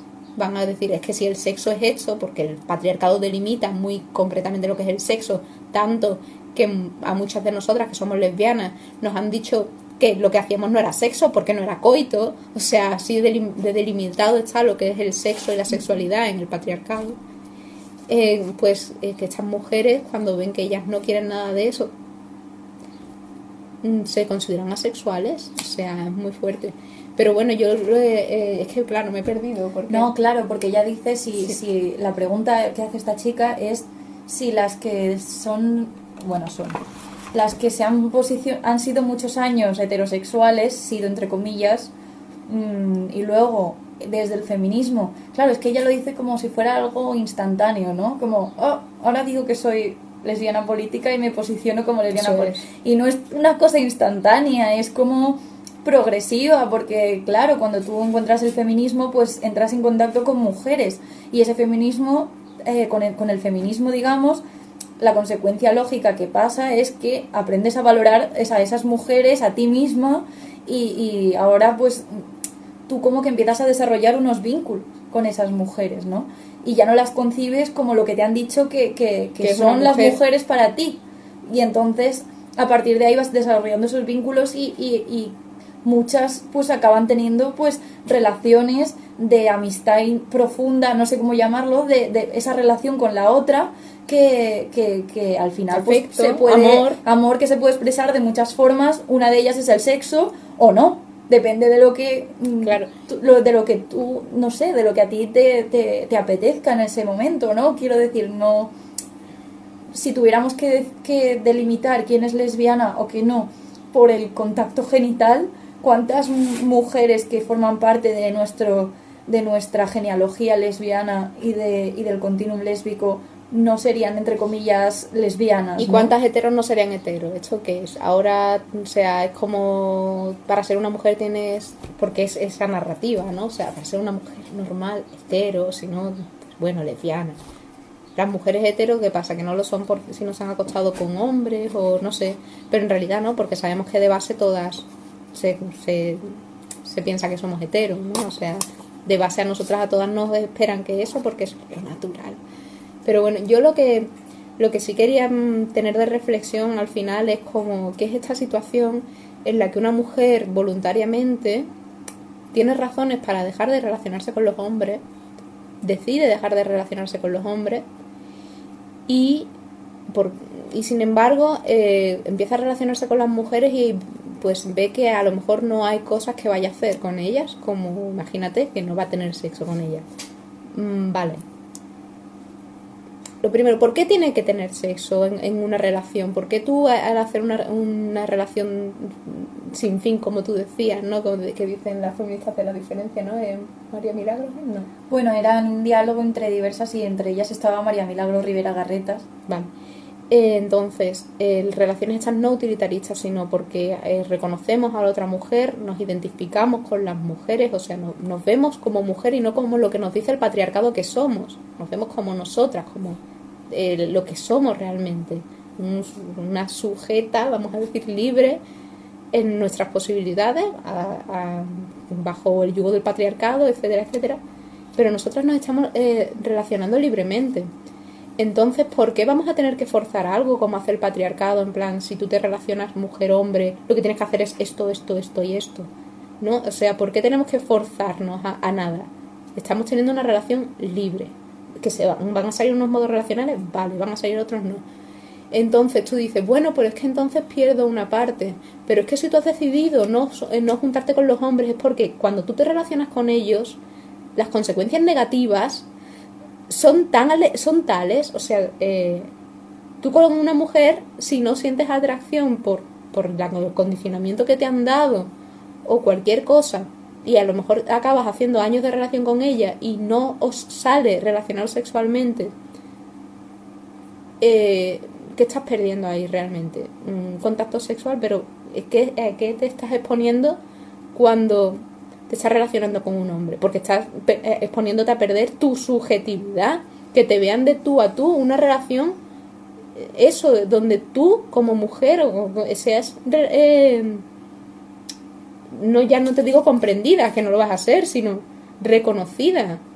Entonces, ¿qué, qué, orden de valores tenemos? Yo creo que dar tanta prioridad a, a eso, a algo tan pequeño en nuestras relaciones como mujeres, es algo completamente patriarcal y súper funcional al patriarcado, a eso de, de, que, de que nos pensemos como ineludiblemente vinculadas a ellos. ¿Por qué? Porque no vas a tener relaciones con las mujeres, entonces tienes que tener relaciones con ellos. Es que no, o sea, yo lo flipo. Y creo que es un análisis al que le falta feminismo por todas partes. Feminismo, ¿no? O sea, pensar que no que ya es una desgracia eh, tener una relación con una mujer porque no vamos a tener sexo con ella. O sea, echémosle feminismo a eso. Porque las mujeres valen muchísimo, es que las mujeres valen un montón. Entonces, mm, si las vamos a, delimitar a que nos den una satisfacción sexual, al final no estamos haciendo lo mismo que los hombres. Claro, y además también como que se me hace como un, poco raro. Claro, es eso de lo que dice Mónica, que, que, ¿qué pasa con esa supuesta atracción de... Claro, hasta qué, hasta qué punto no es una cosificación también. Hombre, claro, es que eso es eh, lo heterosexual en nuestras relaciones, ¿no? El cosificarnos, el, el, el, sexo es un condicionamiento en las relaciones que termina siendo este utilitarismo, una relación con un fin, con el fin de, de la satisfacción sexual, pues, pues mirad, es que totalmente, entonces eso es en la heterosexualidad. Con los hombres, yo que, he estado, yo que he estado más metida en la heterosexualidad más años que ella. Eh, eh, bueno, hasta los 20 años o así, 20, 21. Eh, yo me sentía todo el rato mmm, como que era el objetivo final era que ellos consiguieran sexo de ti. Y como que tú tenías que estar todo el rato mmm, como intentando evitar no tener ese sexo para que al final ellos lo consiguieran, ¿no? Era todo el rato ese jueguecito de roles y al final es que eso no es una relación de tú a tú de ninguna forma. O sea, al menos así yo lo sentía con los hombres y no me sentía para nada mm, valorada, ni, ni sentía como que al final tenía, y muchas veces acababas cediendo porque las consecuencias de no ceder eran mucho peores que, o sea, las consecuencias de ceder eran menos que las que te encontrabas luego si no cedías. Entonces. Y socialmente también, porque eso de ser virgen a no sé qué edad y cosas así, pues socialmente es chungo. entonces, yo no quiero para mi vida una relación así con, con, con, nadie, que entonces relacionarse con hombres es exponerse a eso. Hmm. Porque por muy deconstruidos que estén, si nosotras mismas no podemos quitarnos de encima toda la misoginia que tenemos de que nos han inculcado, ¿cómo se la van a quitar ellos? ¿Cuántísimo nos ha sido la identidad lesbiana al final sexualizar, o sea, no sexualizar, que también, objetizar a las mujeres, eh, relacionarnos con ellas como si fuéramos hombres, porque, oye, que yo también puedo hacer el sexo con las mujeres y el sexo es lo que entiende el patriarcado por el sexo, ¿no? Entonces... Y bueno, esto me remite al texto de, de, de Irigaray que, que se llama Ese sexo que no es uno, ¿no? ¿Y por qué? Porque en el sentido de que pienso que aún no hemos trazado un modelo sexual femenino y que ahora mismo mm, en general nos seguimos relacionando dentro del masculino porque lo tenemos metido en imágenes. No solo metido, sino que es que eh, para ellos es muy funcional. Es, además es súper funcional que creamos las mujeres estar atados, atadas a ellos. O sea, brutal. Pero chicas, yo os quiero invitar, de verdad, que es el Día de la Visibilidad Lésbica, a que alguna me deis... Ay, pero es que a lo mejor no sale allá. O sea, si alguna quiere hablar y quiere salir de aquí, que nos lo diga y le invitamos. Porfa. Venga, que me hace ilusión probar el cacharro ese. Que yo nunca he hecho un directo, me lo está haciendo todo Ana. A ver, a, ver. Venga, animarse. Sí, sí, aquí. ¿Que vamos a invitar a alguna traición o qué? ¿No queréis las de feminismo y consenso? Venga. Animarse. Vamos a hablar de no sé, de nuestras experiencias descubriendo el lesbianismo, bueno, la, la existencia lesbiana, nuestro continuum, ¿no? En cómo nos metemos ahí más fuerte en el continuum lésbico. El feminismo lésbico y el lesbofeminismo es lo mismo, no azul, y lo hemos explicado al principio. Si ves eh, que ya lo hemos subido el, el directo anterior, ves que, que lo hemos explicado que no es lo mismo. Leí que no lo era, pero no entiendo la diferencia, que son dos corrientes distintas feminismo y consenso, ¿os animáis? Espera, yo ¿Quién, se anima? ¿Quién se anima? Ana tiene mala leche. Somos cortaicas. Bueno, pues bueno, pero nos contáis algo. A ver. No, vamos a hablar de, de cómo nos empezamos a considerar a considerar toda la parte política de, de nuestro Hola. ¡Ostras! ¡Qué rápido! ¡Ah, qué guay! Oye, esto se ha puesto ultra lésbico. cuatro, cuatro es un universo. ya está, ya somos un universo. Ahora nos movemos en un espacio-tiempo distinto. Guay. Un estado de conciencia alterado. Chicas, que eso, que vamos a hablar de, de, de que hemos visto de, de, de político, ¿no? De, de feministas nuestra vivencia lésbica. A ver qué os parece, si nos podéis hablar algo de eso. Vale, pero ¿puedes repetirlo otra vez, porfa? Porque se estaba cortando. Pues que hemos encontrado de, de político, de feminista, ¿no? En nuestra vivencia lésbica, como por ejemplo yo, em, bueno, creo que eso ya hemos hablado antes, que, que la herejía lésbica no, la herejía lesbiana nos reventó la cabeza. Eh, pero yo es porque vi muy claro que yo todo el rechazo ese que tenía a lo de las orientaciones sexuales, a que yo tenía que estar orgullosa de ser lesbiana porque me atraían las mujeres, o sea, que para mí eso no era una, no era nada de estar orgullosa, ¿no? Eh, yo lo entendía ahora desde el, desde el feminismo si tenía razones para estar orgullosa de ser lesbiana, porque era que yo estaba eh, ejerciendo una acción política de amar a las mujeres y eso daba valor a las mujeres, etcétera. Entonces, ¿qué cosas hemos encontrado políticas o feministas en nuestra vivencia lésbica? A ver si se os ocurre algo.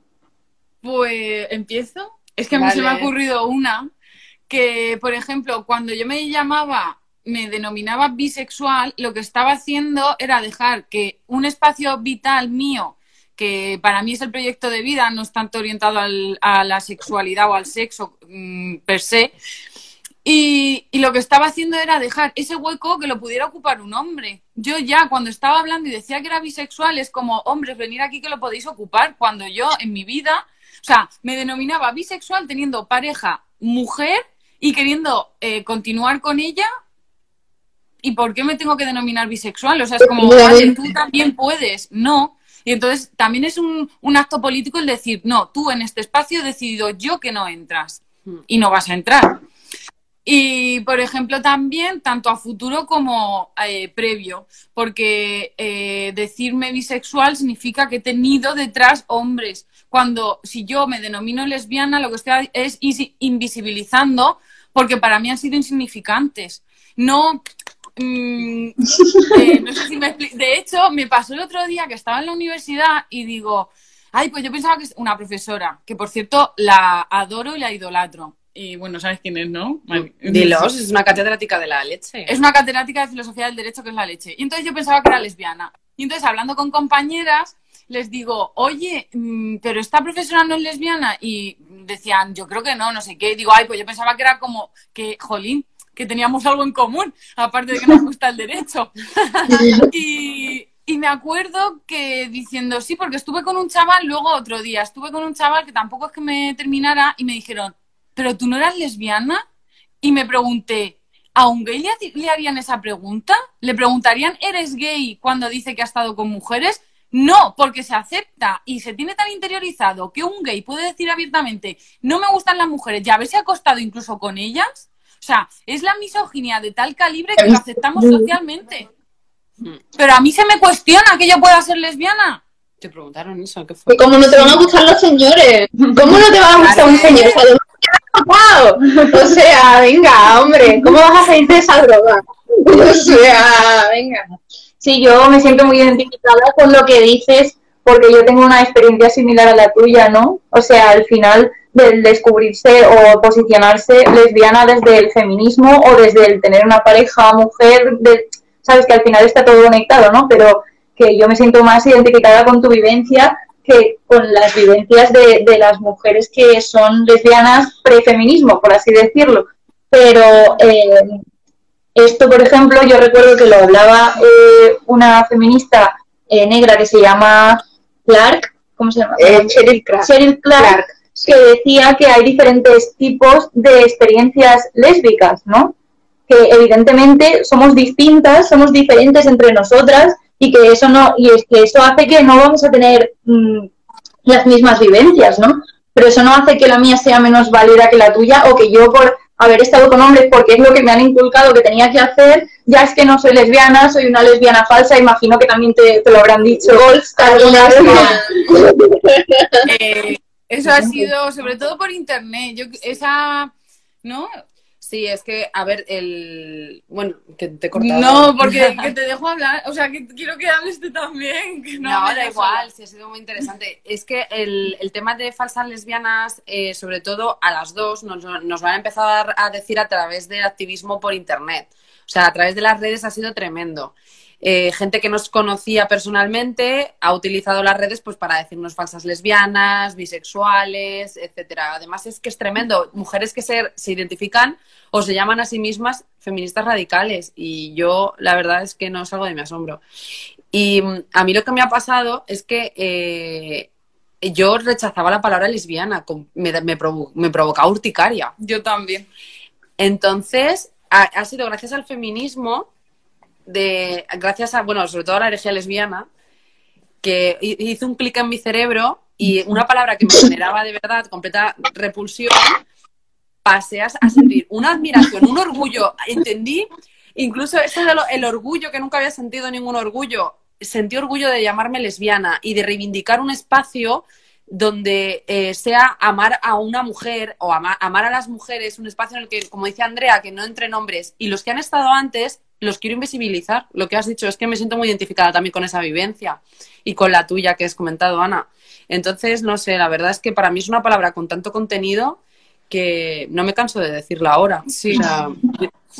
de hecho, una pancarta que llevamos al 8M era la de cualquier mujer puede ser lesbiana y causó Genial. Genial. Yo creo que esas feministas radicales no han leído mucho feminismo radical, básicamente. Lo siento, porque es que en cada texto que encontramos, o sea, cada autora relevante es como, ay, pero fue lesbiana, o sea, es que no, no sé, no, no, no leo tanto feminismo. Gloria pre- os pregunta que por qué os provocaba rechazo la palabra lesbiana. Porque, a ver, yo empecé, yo no sé, ¿a qué edad, a qué edad vosotras os, os visteis como lesbianas o bisexuales o, vamos, que de- descubristeis o visteis que os gustaban las chicas? Yo las chicas, o sea, en la adolescencia, pues a los...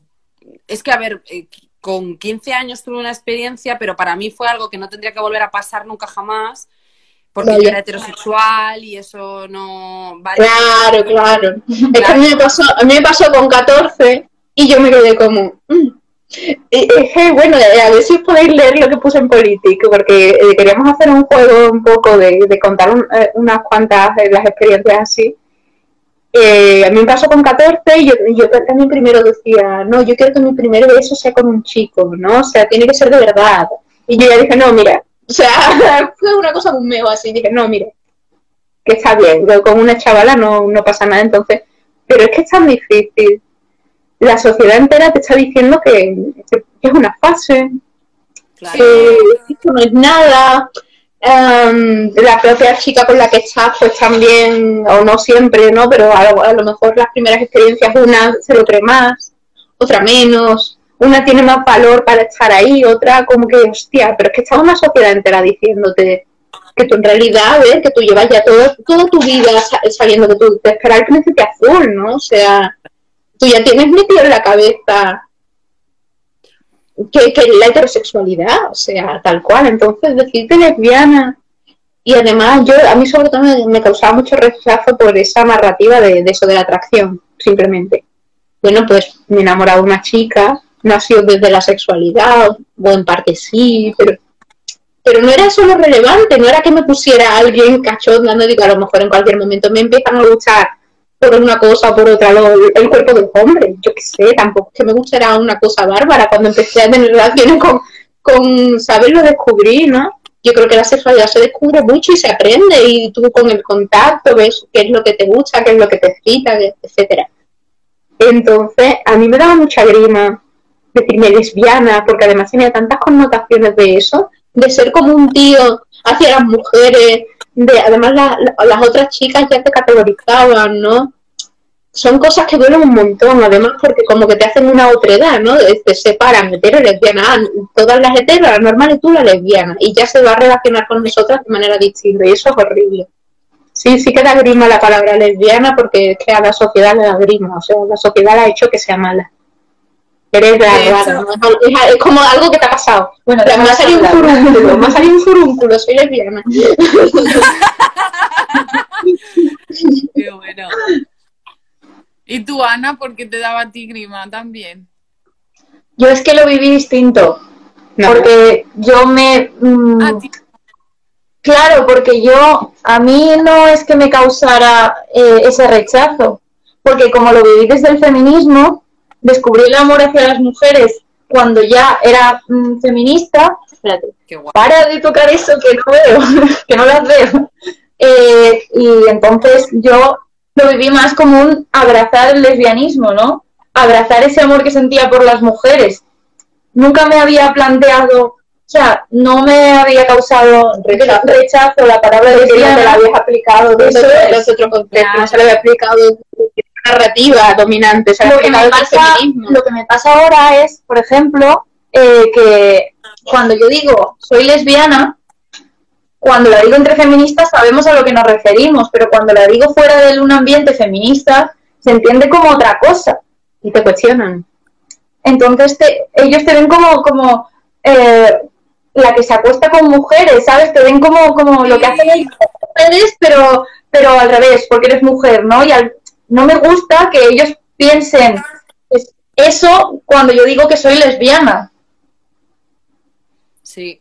Pero es que es por la pornificación de la, del, del lesbianismo. También. Eh, somos, el, el lesbianismo es un, bueno, creo que en, este, en el sistema patriarcal el lesbianismo se concibe como una fantasía masculina y como algo que tiene que servirles de excitación para ellos, pero tú no puedes ser lesbiana de verdad. Tú si eres lesbiana... eso es una chorra.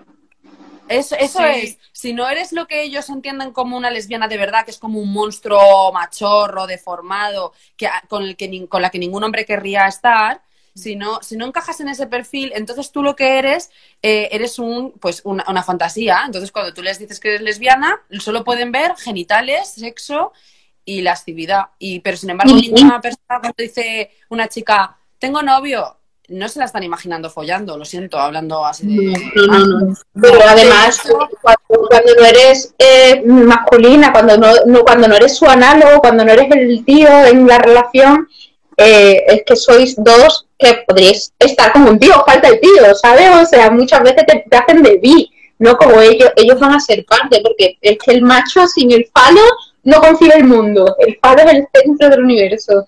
Así que eso es... Ay, perdón. No, no, que En, el año pasado tuvimos la boda de mi prima, fuimos juntas. Eh, y me, mm, fue muy, muy gracioso porque luego pasaron los días, quedé con mi prima para verla y me dijo, madre mía, teníais, teníais, ¿vale? Ya, para empezar ya el foco, ¿quiénes somos nosotras? Teníais eh, revolucionados a unos amigos de su, de su marido. Y yo, uno, me lo decía como algo eh, halagador, porque claro, es la mirada masculina.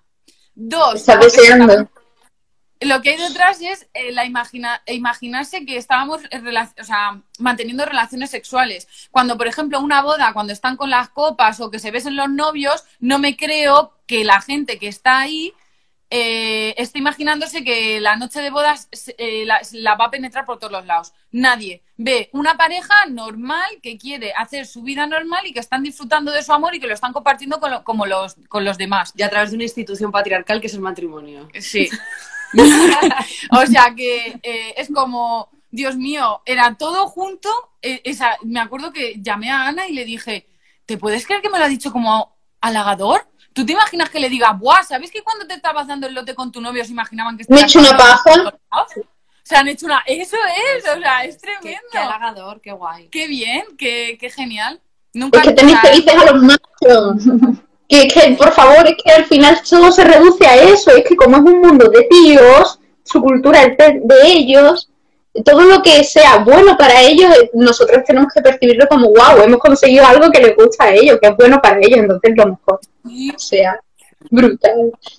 Es que brutal, o sea, bueno, surrealista, surrealista. Estaba diciendo por ahí a alguien, bueno, aparte de que hay gente quejándose de que va a cortar con su novio, lo siento, pero...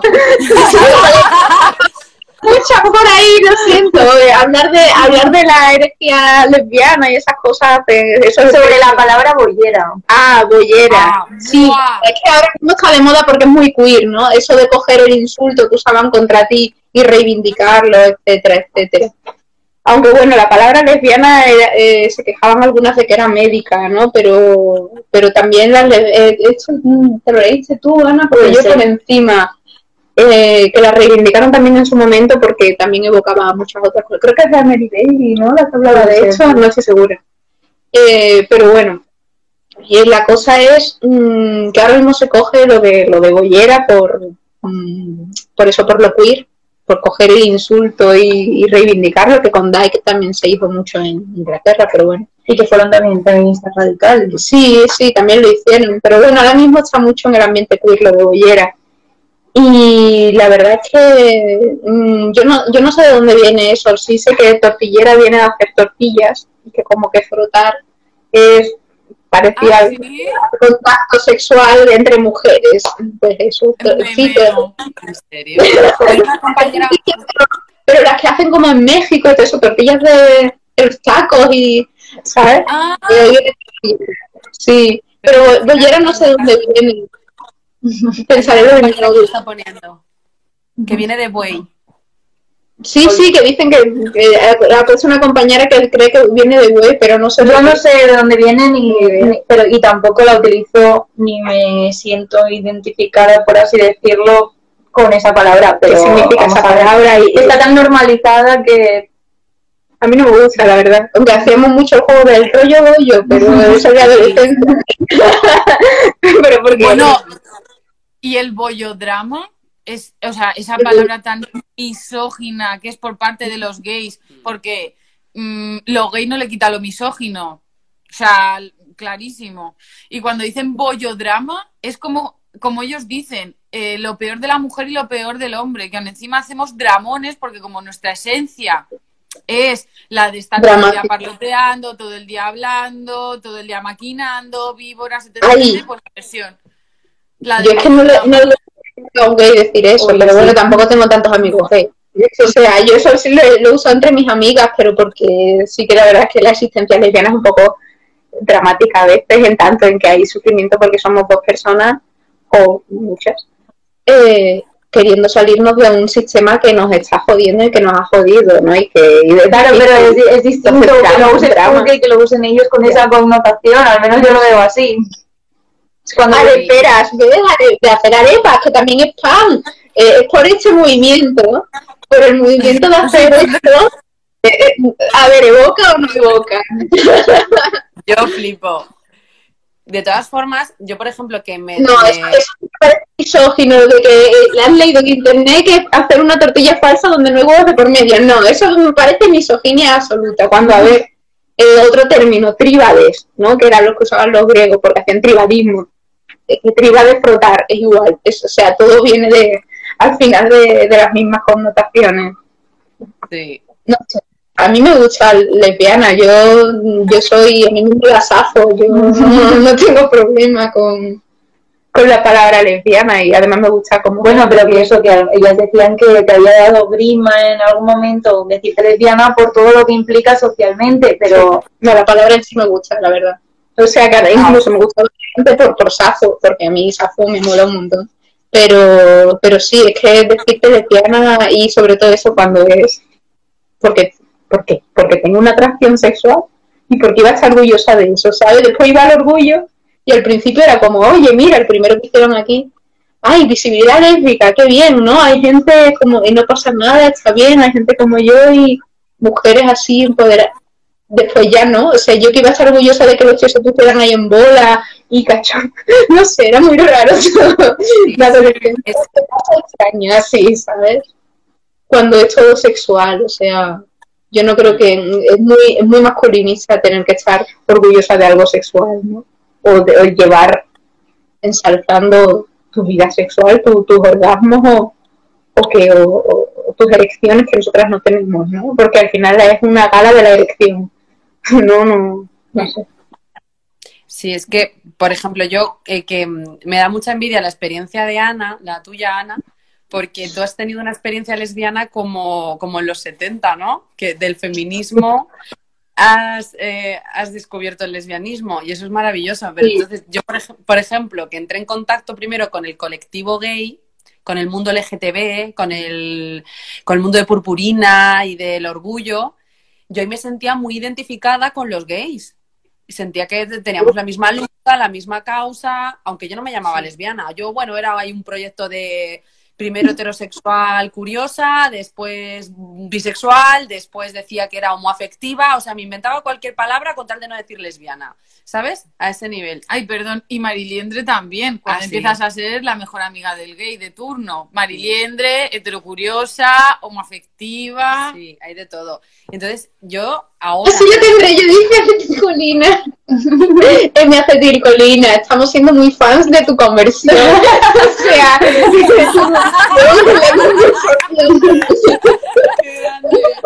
Any woman can be a lesbian. ¿Para quién dice? de hecho yo, o sea, mm, que no he sido la única que ha tenido este esta Epifanía. Sí, claro, o sea, mm, que conozco un montón de mujeres que desde el feminismo se han enamorado de mujeres y han tenido relaciones con ellas y, y que no soy la única y eso me alegra, ¿sabes? En plan, no estoy loca. Eh, pero sí, muchas veces te disminuye, se te disminuye esa, esa tu, tu experiencia, ¿no? Como que se te niega. Dicen, bueno, tú falsa lesbiana, bisexual, tal. Y, y todo Y a, y a mí me da como más rabia, pues ahora voy a decir más aún que soy lesbiana, ¿no? Porque es como, más me lo digas, más lo voy a decir. Yo no lo digo tanto. Hay que reivindicarlo. Bueno, de hecho, bueno, a mí también me llaman falsa lesbiana, pero por- y además es que es tremendo. Es, ah, te ha tocado un hombre, tú ya no eres lesbiana. Claro, Sí, claro. sí, y eso te lo dice una feminista. O sea, ¿tanta importancia tiene para ti ese ser ridículo? Eso, como dices tú, Ana, para quitarme, la, quitarme la posibilidad de llamarme lesbiana. Pero bueno, en fin, es que estos son debates, pero es que todavía tenemos compañeras que por desgracia siguen reivindicando que han nacido con un gen lesbiano. O no gen heterosexual también. O gen heterosexual. Pero que además la implicación del gen lésbico, como al final, ¿no? Si seguimos una narrativa de que, de, de que realmente todas deberíamos, o sea, eh, existe una heterosexualidad y una homosexualidad, o sea, nosotras somos la excepción, somos algo que ha salido mal y las teorías científicas que salen ahí son brutales, o sea, que si somos la como una apoptosis, ¿no? Eso es para mantener la población ¿eh? a Ay, raya. sí, sí. o- Esta teoría me la dijo una que se autodenomina femi- feminista radical, ¿vale? Y su teoría es, bueno, que es una teoría científica, pero que ella la repetía una y otra vez, que las lesbianas estamos porque el planeta autorregula su población y claro, existimos para que no nos reproduzcamos tanto para controlar la población. ¿Cómo ha ido eso? Guay. Ha ido muy mal, pero bueno. También está la teoría de que es para que cuidemos a los hijos de las heteros. O sea, sí, tú lo sabes. Y además, que los gays igual, que es como que además nos dan mucho cariño por los niños, o sea, mucha ternura. Tenemos como el instinto maternal más grande, las lesbianas y los gays, para cuidarle a los hijos, a, a los ¿Quién demás. se ha inventado eso? Esa teoría también me sabe que que leer la, la literatura científica, científica de, de, lo- de los gays, sí. O sea, ay, os iba a decir algo, pero se me olvidó. Oh, tío. Por Dios, mi clase de evolución.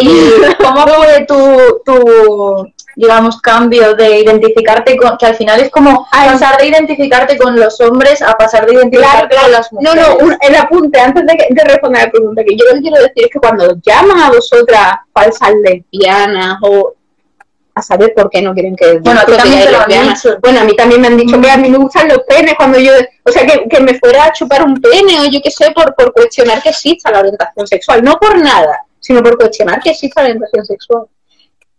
Y yo, hostia, eh, es súper violento y han sido feministas radicales. Y además no han sido en español, han sido inglesas. Y yo me quedo plan. Bueno, eh, vale, que me pierdo.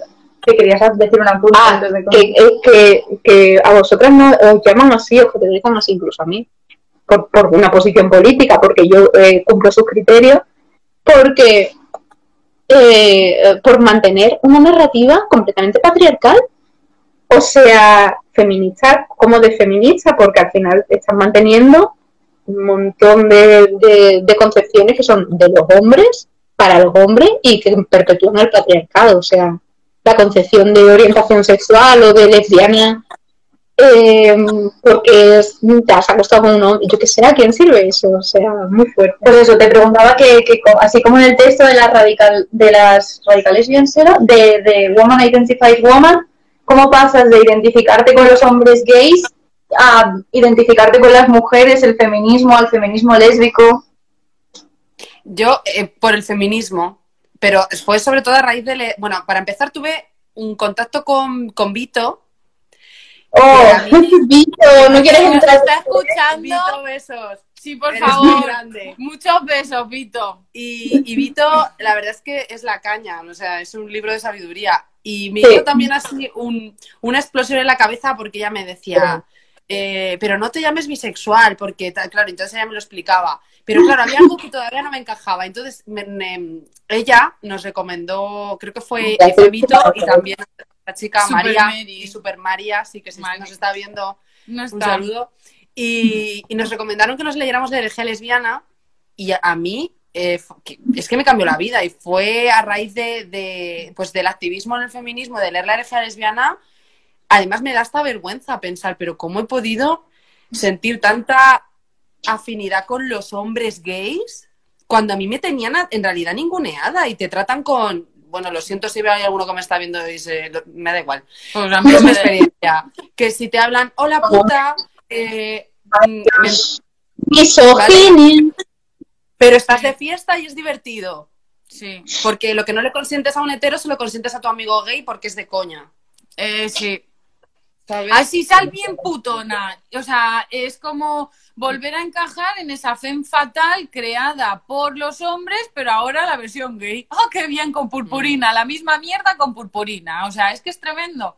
Entonces, de hecho, a mí me pasaba que yo decía, teníamos también algún tipo de... mm, de estábamos hablando pues del tema del orgullo gay, de la, del día, de cómo vamos a decir que no, vamos a ir al orgullo, que no sé qué. Y me hizo un clic la cabeza cuando me dijeron, vamos a ver, tú, o sea, está la bandera, ¿no? Eh, lesbiana con el labris, maravillosa y preciosa. Pero me pregun- es, es preciosa. Y, me- y fue cuando me preguntaron, ¿pero y los gays? ¿Cuál es la suya? Porque hay para intersexual, hay para bisexual, hay para sexual, hay para no sé qué sexual. Pero el gay es el que engloba todo. Volvemos otra vez a, a la generalidad del varón.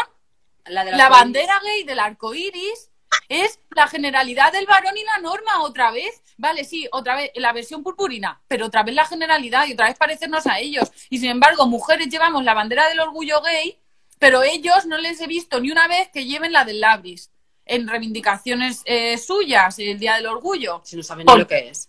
Bueno, claro, esa es Claro, otra que- ¿Dónde está la visibilidad lésbica? Que no está, por eso estamos hoy aquí. Chicas, eh, toca ya cortar, ¿no? Sí, porque se va a cerrar el directo porque vamos ya a otra, Otra hora, what the fuck. ¿Qué ha pasado? Gracias por Así que invitarnos. vamos a cortar. Sí, muchas gracias. Me encanta hablar con vosotras. Sí, Vamos a cerrar. Pero creo que vamos a seguir, ¿no? como tú quieras. Vamos a seguir. Ahora, ahora vemos si seguimos o cómo. Venga, Ahora. Bueno, cortarnos, que nosotras no sabemos.